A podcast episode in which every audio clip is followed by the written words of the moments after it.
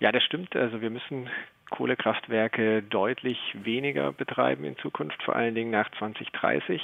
Unsere Studien haben das immer schon ähm, auch vorhergesehen, dass wir insbesondere im Stromsektor deutlich schneller Emissionen senken können.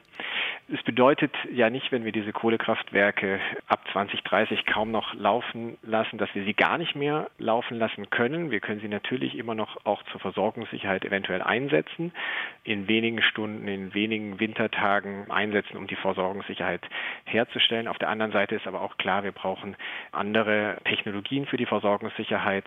Mit den erneuerbaren Energien müssen wir natürlich auch Stromspeicher, flexible Kraftwerke ähm, zubauen. Schauen wir auf die Erneuerbaren, die Sie angesprochen haben. Die müssen sehr schnell hochgefahren werden. Können Sie das mal quantifizieren in Zahlen? Also was heißt das denn ganz konkret bis 2030 zum Beispiel an Zubau von Windrädern und Photovoltaikanlagen in Deutschland? Ja, wir müssen hier tatsächlich deutlich mehr zubauen im Photovoltaikbereich, bei den Solarmodulen circa 10 Gigawatt bis 15 Gigawatt. Das ist mehr als doppelt so viel wie 2020. Das ist teilweise doppelt so viel wie 2012 in den Hochzeiten des Photovoltaikzubaus. Es sind sehr hohe Mengen, das stimmt, aber das können wir schaffen. Die Industrie ist heute da so aufgestellt, dass die Kapazitäten eigentlich vorhanden sind, die Module zu produzieren. Bei Wind sind es circa 7 Gigawatt, die installiert werden müssen jedes Jahr, um dann bei beiden Technologien, also Wind, circa 120 Gigawatt zu erreichen und bei Solar zwischen 150 und 200 Gigawatt im Jahr 2030. Also die genannten Zahlen, das nochmal wichtig zu betonen, das sind die jährlichen Zubauraten, die wir brauchen. Ich habe mal ausgerechnet, bei Windkraft heißt das an Land zum Beispiel, da ist ja die Ziffer 7,4 bis 8,4 Gigawatt elektrische Leistung pro Jahr, die neu gebaut werden muss. Das heißt ja, wir reden über 3000 neue Windräder pro Jahr. Ja, das stimmt. Wir müssen uns darauf einstellen, dadurch, dass Photovoltaik und Windenergie im Prinzip die komplette Energieversorgung in einem treibhausgasneutralen System zur Verfügung stellen, sind sie der primäre Energieträger und dort kommt in Zukunft die Energie her, egal wo wir sie nachher verwenden, im Verkehr oder in der Wärme, überall wird auf diese Primärenergie zugegriffen. Also es sind enorme Zahlen und es wird auch eine politische Herausforderung sein, natürlich da die entsprechenden Orte zu finden, wo man diese Windräder an Land alle bauen kann. Grüner Strom, der soll künftig ja nicht nur unseren Strombedarf decken, er soll auch dazu beitragen, andere Sektoren, die bislang eher auf der Stelle treten beim Klimaschutz, Stichwort Verkehrssektor, Stichwort Wärmesektor, voranzubringen. Mit welchen Technologien soll das gelingen? Also wie könnte der grüne Strom dort weiterhelfen? Am effizientesten ist natürlich der direkte Einsatz des Stromes in Anwendungen wie der Elektromobilität oder in Wärmepumpen im, im Wärmebereich. Bei Wärmepumpen wird ja der Strom genutzt, um dann aus der Umgebungswärme Heizenergie zu gewinnen. Und das ist der effizienteste Weg. Natürlich können wir auch über Umwandlungsschritte, über die äh, sogenannten Power-to-X-Technologien den Strom auch in chemische Energieträger einsetzen.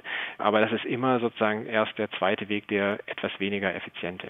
Also Wärmepumpen werden im großen Stil kommen müssen. Ich habe gelesen, bis 2030 müssen 40 Prozent der Haushalte entweder mit Fernwärme heizen oder mit einer Wärmepumpe. Das heißt, das sind schon sehr drastische Zuwachsraten, die da nötig sind.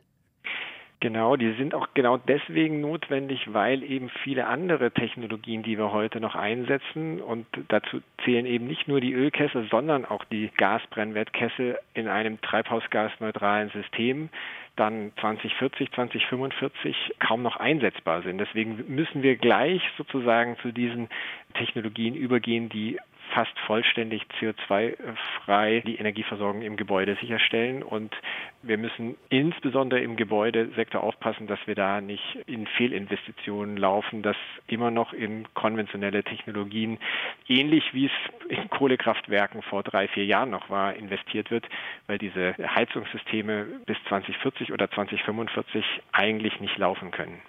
Und normalerweise haben die eben, weil es Langfristinvestitionen sind, lange Laufzeiten.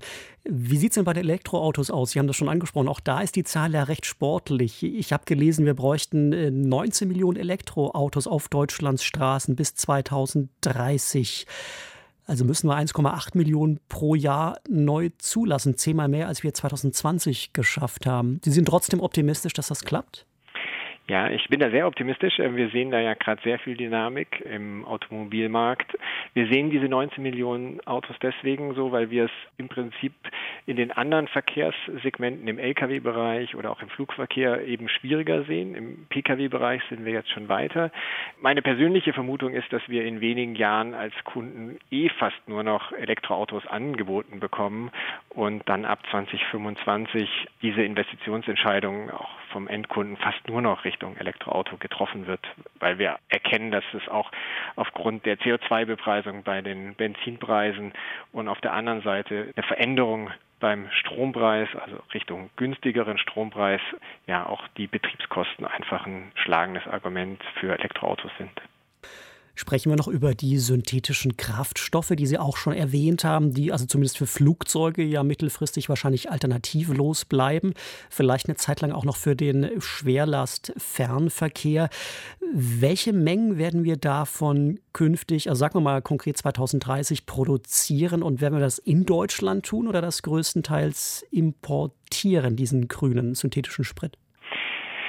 2030 wird noch eigentlich so ein Jahr sein, wo wir noch nicht zentral auf diese Kraftstoffe setzen könnten. Die Technologien sind erst im Beginn, die Kraftstoffe werden noch recht teuer sein. Wir müssen in 2030 uns vor allen Dingen auf die elektrischen Lösungen erstmal fokussieren. Längerfristig Richtung 2040, 2045 werden wir doch aber in einigen Bereichen der einzelnen Sektoren, insbesondere im Industrie- und Verkehrsbereich, Schwerlastbereich, auf diese Energieträger doch auch setzen müssen. Was wir dort uns angesehen haben, ist, dass in unseren Studien immer herauskommt, dass wir auf eine Kombination von heimischer Erzeugung und Importen setzen sollten. Wir haben einfach auch die Möglichkeit, dadurch, dass wir hohe erneuerbaren Zahlen eh brauchen im Stromsystem, auch eine gewisse Menge dort für Power to X einzusetzen. Und deswegen ist aus meiner Sicht sinnvoll, da wirklich eine kombinierte Strategie zu fahren. Wenn wir jetzt äh, nochmal auf die Mengen schauen, schwanken da die Zahlen noch äh, sehr groß. Also wir kommen in unseren Ergebnissen auf ca. 300 bis 600 Terawattstunden wenn man sich das anschaut, aber im Vergleich zu heutigen Erdöl- oder Erdgasimporten, also das waren jetzt sowohl heimisch als auch ausländische Importe, sind es aber nur noch wirklich ein Bruchteil, ein Drittel, ein Viertel, ein Fünftel von den Mengen an chemischen Energieträgern, Erdöl und Erdgas, was wir heute importieren. Also dieser Bereich wird wichtig sein, aber im Vergleich zu heutigen Erdöl und Erdgas deutlich geringer. Nun reden wir über eine Mammutaufgabe, die wir gemeinsam alle angehen müssen. Die Technologien, ich glaube, das ist klar geworden, die liegen größtenteils vor. Sie müssen jetzt halt eingesetzt werden. Wo sehen Sie denn bei der Umsetzung der Energiewende aktuell die größten Herausforderungen oder auch Unwägbarkeiten? Also wir müssen vor allen Dingen schnell sein und wir dürfen nicht mehr fehlerhafte Investitionen anreizen oder auch umsetzen. Also wir dürfen nicht mehr Technologien verbauen, die wir 2040 oder 2045 wirklich nicht mehr benötigen. Wir müssen bei jeder Entscheidung wirklich prüfen, ob sie sinnvoll ist. Sie machen ja seit vielen Jahren schon solche Modellrechnungen, um quasi klarzumachen, wie die Energiewende klappen kann. Wie viel mehr müssen wir uns denn jetzt strecken durch die neu verschärfte Zielvorgabe der Bundesregierung?